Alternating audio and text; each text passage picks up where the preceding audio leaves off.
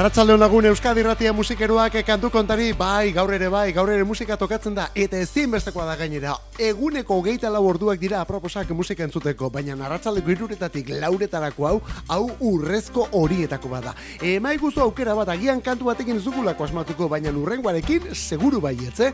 Laura Karte musikeroak, Laura Karte musika Euskadi Ratian eta guk saio hemen eta orain zuzenean egiten dugu, baina gero grabatuta utzi ere bai EITB nahieran EITB nahieran, irratiak, Euskadi irratia, programak, kantu kontari, eta hor topatuko dituzu guk hemen zuzenean egindako guztiak denak grabatuta eguneko hogeita laborduz nahi duzun momentuan, eta urteko irura eta iruro geita boste guretan berreskuratzeko moduan. Musikeroak, Euskadi irratia, gukoni, kantu kontari izaten diogu horrela aritzen garelako.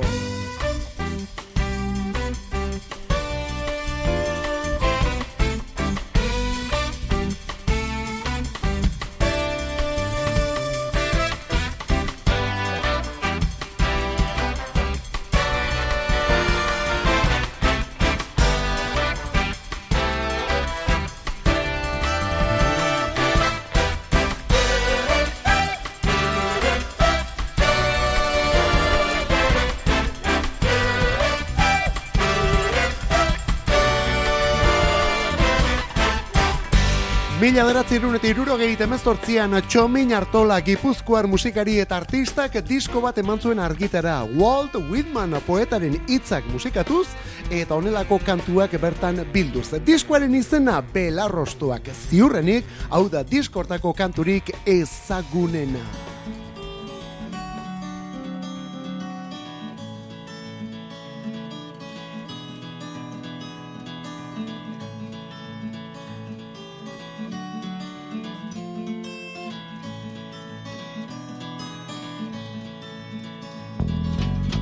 Baserriko ate zabala. Irekiak eta prestaude Uztaileko belarri gara Mantxo doan orgabetetzen du. Naparra eta berde. Nasiak dian argia jostari etan gozataia besatarak bilaka hortxe naiz laguntzen organetzana iritsi nahi hankabat bestearen gainean nuela dardara gozoak sumatu ditu Orgagati jauzia Agotxa eta alpalpa bildu ditu. Itzul kanoa dira bidaka Eta bela idorra du nere filo. Baserriko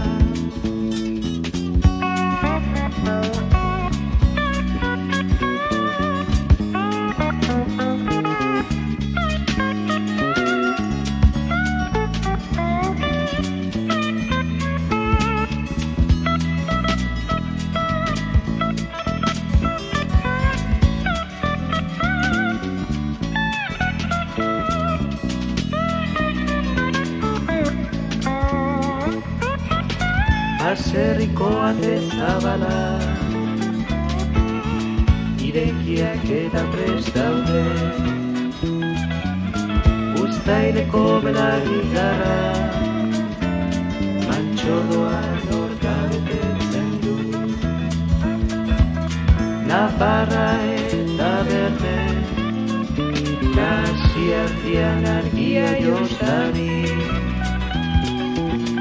etango sataia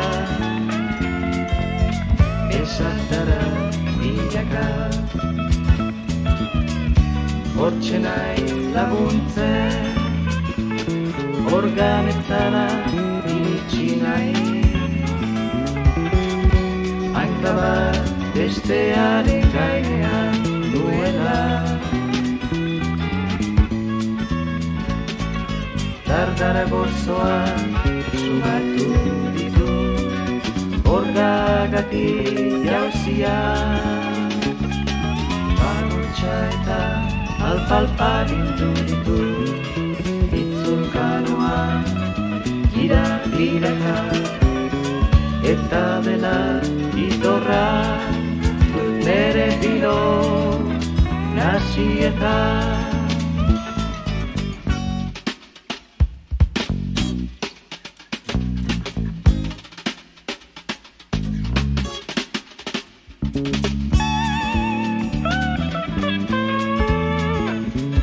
honetako soinu eta doinuak Euskal Herrian mila deratzirun eta irurogei temezortzian, eh? Aizea garai hartan txomin hartola, baina kasunetan bakarka eta onelako disko ezberdin batekin gainera. Honen izena belarrostuak, Walt Whitmanen hitzak hartu eta hitz horiekin onelako kantuak eginez. Hau esate baterako baserriko ate zabalak. Hau delako ziurrenik, lehena esan dugun bezala, belarrostuak izeneko diskortako kanturik ezagunena. Baina kontuz, disko urtetan egonda erabat deskatalogatua. Hori 2000 eta hogeita mila hogeita bian, bere semeak, txomin hartolaren semeak, urbil hartolak, sorotan bele, eta beste mila egitas motan ezagututako urbil hartolak, bueno, aitarekin ere bai noski, bueno, bat diskoretako kantuak berreskuratu nahi izan dituelako, eta berreskuratu hitzaren zentzurik zabalenean gainera. Batetik, aitaren diskoa bermasterizatu du, baina horren parean berzioen disko bat prestatu du. Orain arte belarrostoak zena, hemendik aurrera belarrostoak bat eta belarrostoak bi izango da. Eta bigarrenean, lehen da bizikoan datozen kantu guztiak, bersio berrituetan, hau horietako bat, hemen kantuan entzongo duguna, John Gurrutxaga, elgoi bartara. Urbil hartolaren eskutik orain belarrostoak.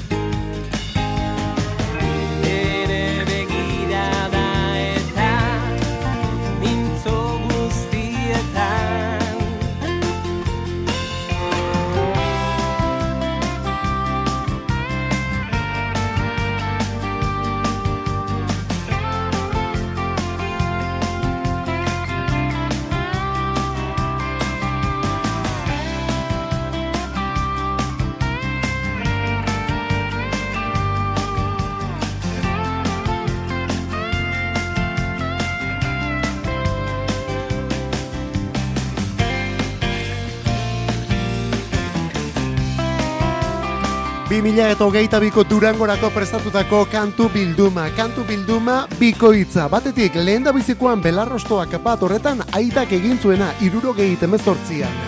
Eta bigarrenean belarrostoak bi delako honetan, semeak eginduena, semeak eginduen irakurketa berria 2000 eta hogeita bian. Jon Gurrutxaga kantaria hor kantuan jarrita, esan bezala urbil hartolaren eskutik. Honen izena lur osoaren erasoak hau ere badator aitarenean, eta orain semearenean ere bai moldaketonetan. Hau da, belarrostoak bat eta bi. 2008 iruan, Donostiako jasaldia berrogeita emezortzigarren edizioan. Izen potoloak bertan. Baita Ben Harper estatu batutako musikari erraldo jauen. É só isso, não tem mais jeito, acabou. Boa sorte, não tenho o que dizer, são só palavras. E o que eu sinto não mudará. Tudo que quer me dar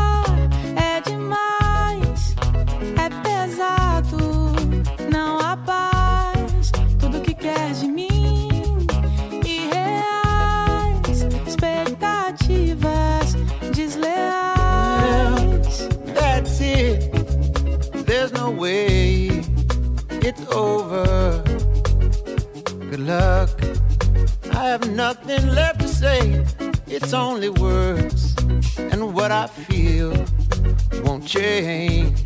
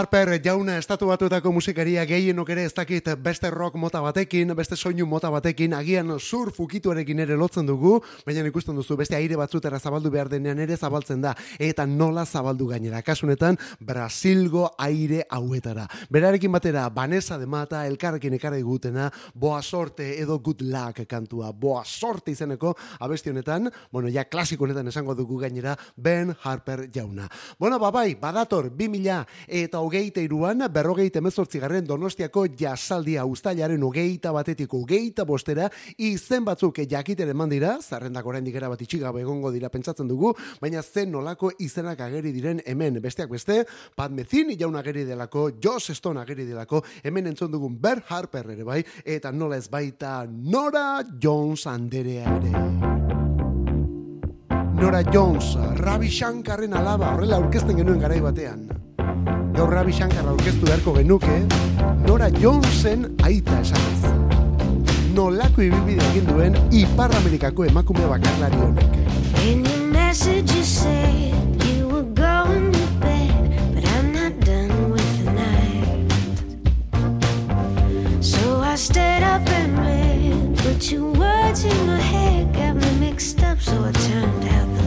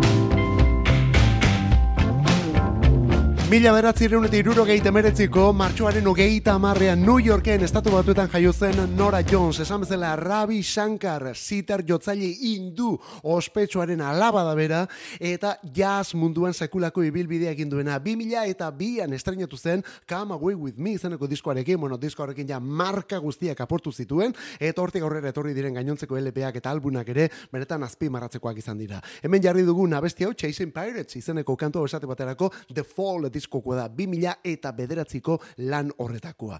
Nora Jones, Nora Jones Euskal Herrira ator, Nora Jonesen kontzertua Donostiako jazzaldian.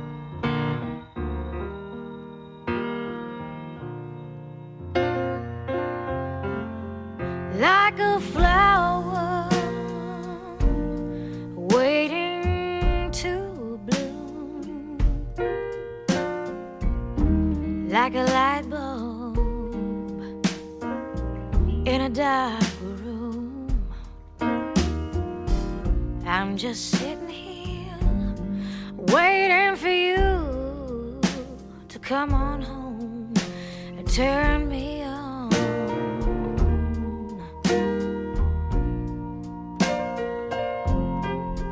like the desert,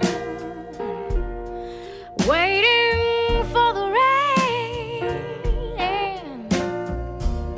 like a school kid, waiting for the spring. I'm just sitting here, waiting for you to come on home and turn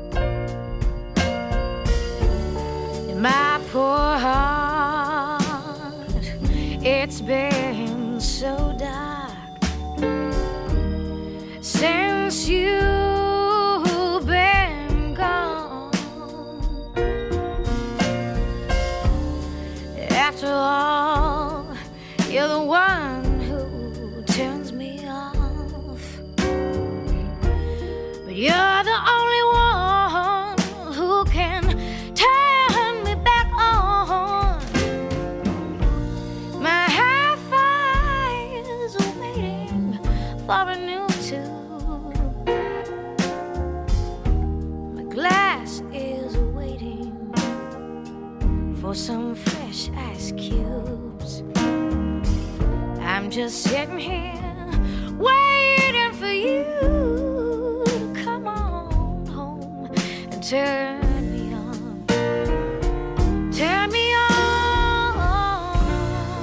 Me on, abestiaren izen orduan piztu nazazu, jar nazazu martxan, bai dudari gabe, bera bai jartzen gaituela gu benetan martxan, eh?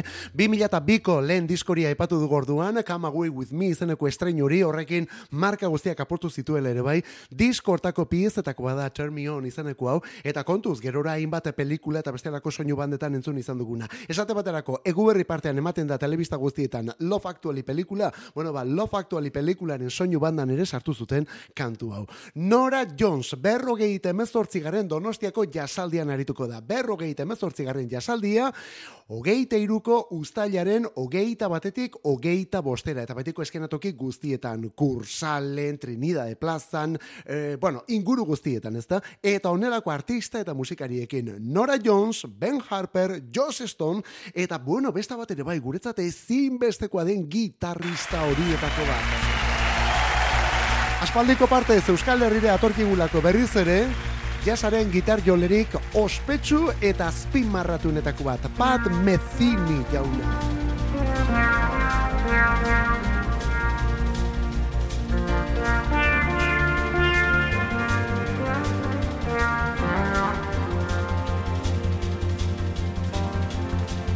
Eta Pat Metheny ezaguna da bere jazz gitarra lodi horiengatik, bere gitarra sintetizatuengatik ere bai, edo eta zergaitik ez, sitar elektrikoengatik ere bai.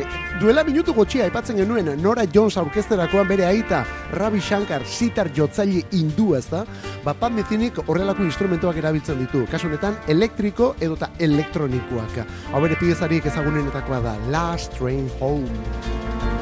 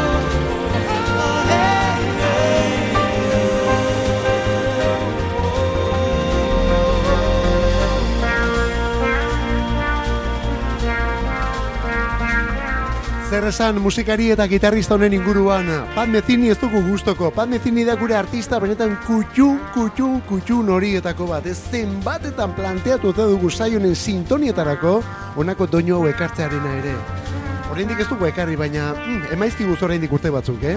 Pat Metheny zuzenean The Road to You Europan garabatutako zuzeneko diskonekin lauro geita amarreko hasiera hartan eta bertan Last Train Home izeneko pieza instrumental hau ere bai. Baina Pat Methenyren ibilbidea hain da beratxa horren beste gauza egin ditu misuriko artistonek gaur egun iruro geita zortzi urte ditu bere gitarra ezberdin horiek, gitarra akustikoa bezala gitarra elektriko eta elektronikoak ere bai Roland etxeak prestatutako gitarra ezberdin horiek, eta gero bere Picasso delako gitarra erabat arrar hori, ez da hainbat mastilekin eta hainbat soka nahasi horiekin.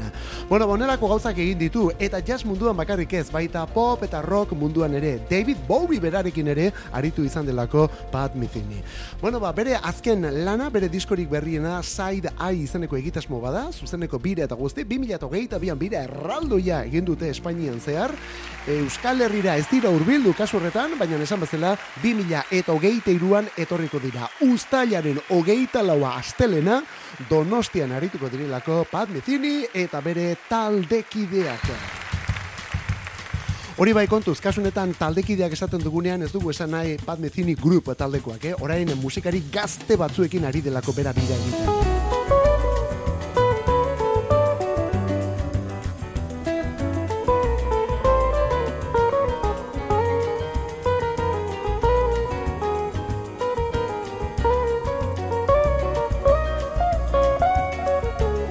Ben Harper jaunare aipatu dugu, berrogeita emezortzi garen jasaldiaren barruan Ben Harper ere donostian aritzekoa delako, eta Ben Harper kantu ezberdin batekin ekarri dugu, boa sorte kantuarekin, good luck kantuarekin, Vanessa de Matarekin batera Brasil darrukituan. Ba begira, meziniren irekiera guztia, Brasili begira, onako pieza instrumentala honen izena, Better Days Ahead.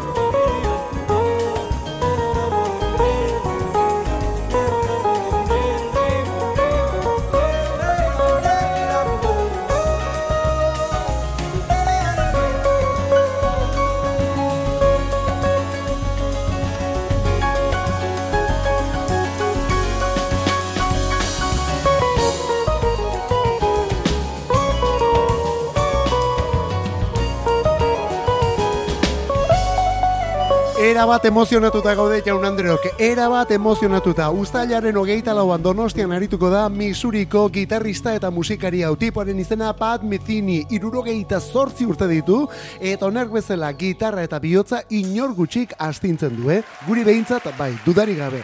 Bueno, ba, batetik kontzertuarekin emozionatuta, eta horrek ematen digun bere musika jartzeko aitzakiarekin zer sanik ez. Hogeita iruan zehar, zenbatetan jarriko ote dugu Pat Methiniren musika saionetan kantu kontari. Eta ea beste zein irrati saiotan entzut dituzun onelako doinu eta piezak bata bestearen jarraian. Donostiako jasalditik Montroko jasaldira goaz, baina kasunetan ez 2008 irukoa, baizik eta hogeita bikoa, hogeita biko ustailian Montron zuzenean, Desmail irukotea, oh, Desmail irukoa zuzenean, eta hori orain disko eginda gainera.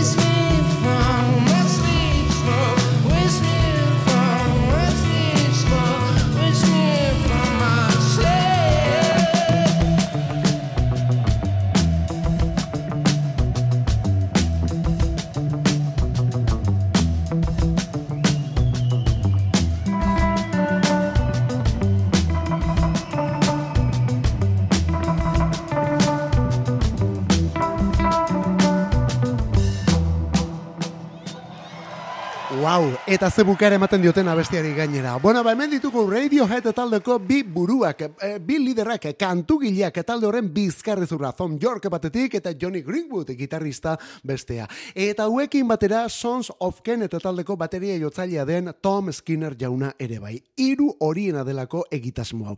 Honen izena The Smile irribarrea eta geuri ere horietako bat ateratzen zaigu talde hau aurkeztu behar dugun bakoitzean, eh? Disko bakarra dute 2000 eta hogeita bada, hori bai talde honen berri lenda biziko aldiz, Glastonbury jaialdian izan genuen, bertan agerraldi ezberdin bat egin zutelako, ez da, bertan presente egon gabe, zuzeneko eman zutelako hiru hauek. Horren ondotik, kontzertuak bat baino gehiago etorri dira, esate baterako 2000 eta hogeita biko ustailan Montrooko jaialdian aritu dira, Suitzan, eta emanaldi hori orain diskoan datorkigu eta onelako bersio eta doinuekin gainera. The Smoke, kea, kantuaren izena, jo, Montro eta Smokek badute bat diparpelekin ere lotura bikaina, eh? baina kasu honetan The Smile irukoa zuzenean. Eta zuzenekoak aipatzen hasita eta ukitu frantses batean, Paris bertati datorkigun beste laukote hau. Hemen konpainia eta guzti. Bampaia weekend taldeko Ezra Kunigek lagundu dia beste honetan. Hau da Phoenix. instead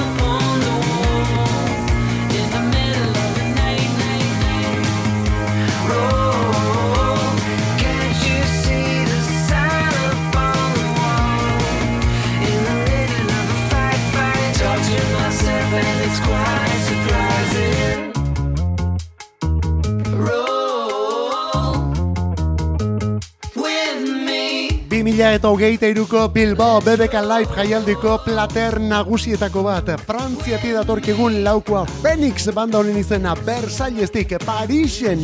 Parisen grabatu dute eta Louvreko museoan gainera diskorik berriena. Hori behin gehiagotan esan dugu. Hain zuzen ere pandemia garaian idatzitako abestiak direlako eta pandemia garai hortan Louvreko museo hori itxita zegoenez, ba, bertan grabatzeko aprobetsatu zutelako disko berri hau. Alfa Zulu. Alfa Zulu kantu bildumaren izena. 2000 eta hogeita biko sorpresa horietako bada, eta honelako kantuak jasotzen dituena. Honen izena Tonight, beraiekin batera, Ezra Kunik ere bai. Ezra Kunik, Vampire Weekend taldekoa. Bueno, ba ipatzekoa, Bilbao BBK Liveen zuzenean. 2000 eta hogeita iruan, banda mundialau, Phoenix. Frantziati datorkigun egitasmoa gainera. Eta Fenix aipatuta, Fenix izeneko kantu bat ere jarri dugu, kantu kontari honetan, hori bai, hemen... Beste egitasmo zabal horietako badaukagu. Batetik Big Red Machine, bestetik Flip Foxesekoak eta Nice Mitchell ere bai. Hau dau kantu puska eman volumen euskadi ratiari. Out in a loading daylight, watching the fog recede.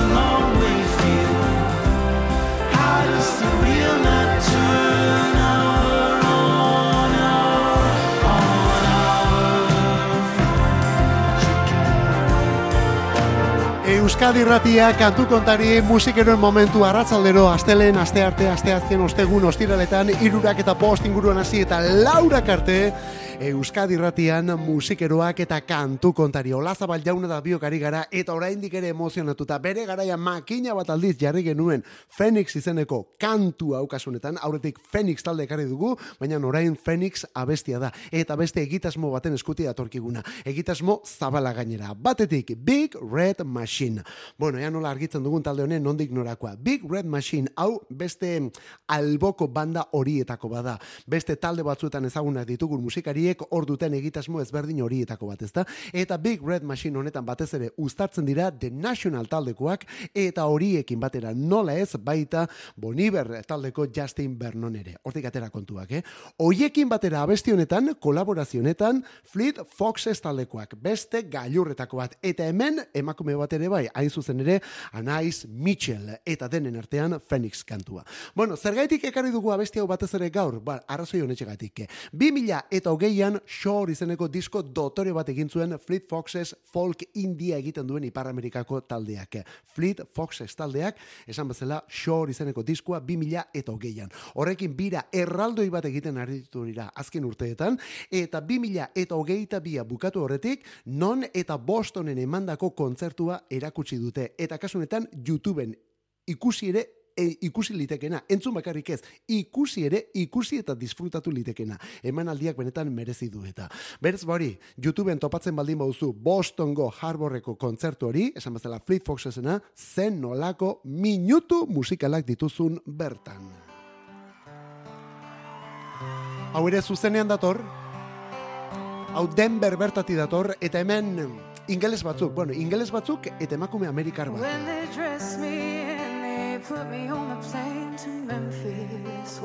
Florence and the I Machine, never got to see Elvis. Ethel Kane, estatu batuetako kantautoreak laguntzen di hemen. Sweated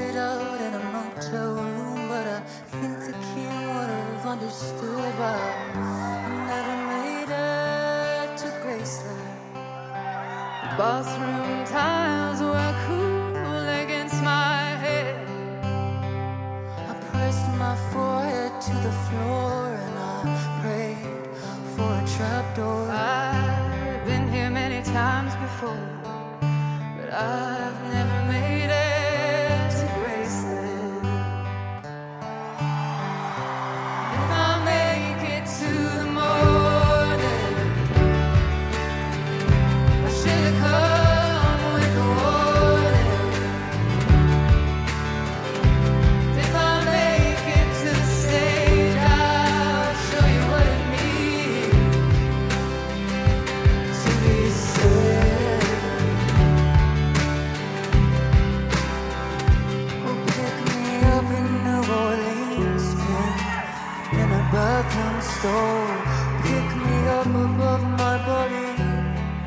my corpse against the wall. I told the band to leave without me.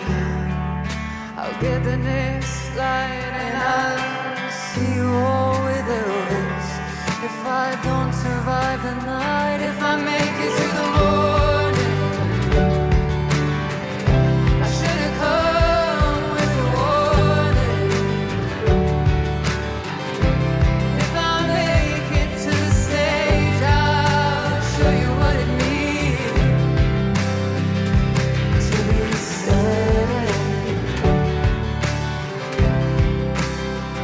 Azken aldi honetan hemen Euskadi Gratiko kantu kontari saioan gehien jartzen ari garen abestietako bat izango da Morning Elvis izenekoa. Bueno, esan barrik ere ez, hau Dance Fever diskoan ere badator. Hori delako, momentuz, Florence and the Machine ingelesen diskorik berriena zuzenean grabatua, 2000 eta hogeita bian, non eta New Yorkeko Madison Square Gardenen gainera. Eta diskortan badator, eta zuzenean grabatua, baina hau gerora erakutsitako beste bersio bada, kasu honetan Denbergo moldaketa. Eta Denbergo horretan, beraiekin batera, Ethel Kane estatu batuetako kantautorea ere bai. Eta Ethel Kane aipatzen ari garenez, gaur berarekin despedida. Hogeita bian Ethel Kanek lan dotore bat argitatu duelako. Preacher's Daughter izanekoa. Diskortakoa da American Teenager eta gaur honekin gure despedida kantu kontarin bagoaz, baina berriz etortzeko.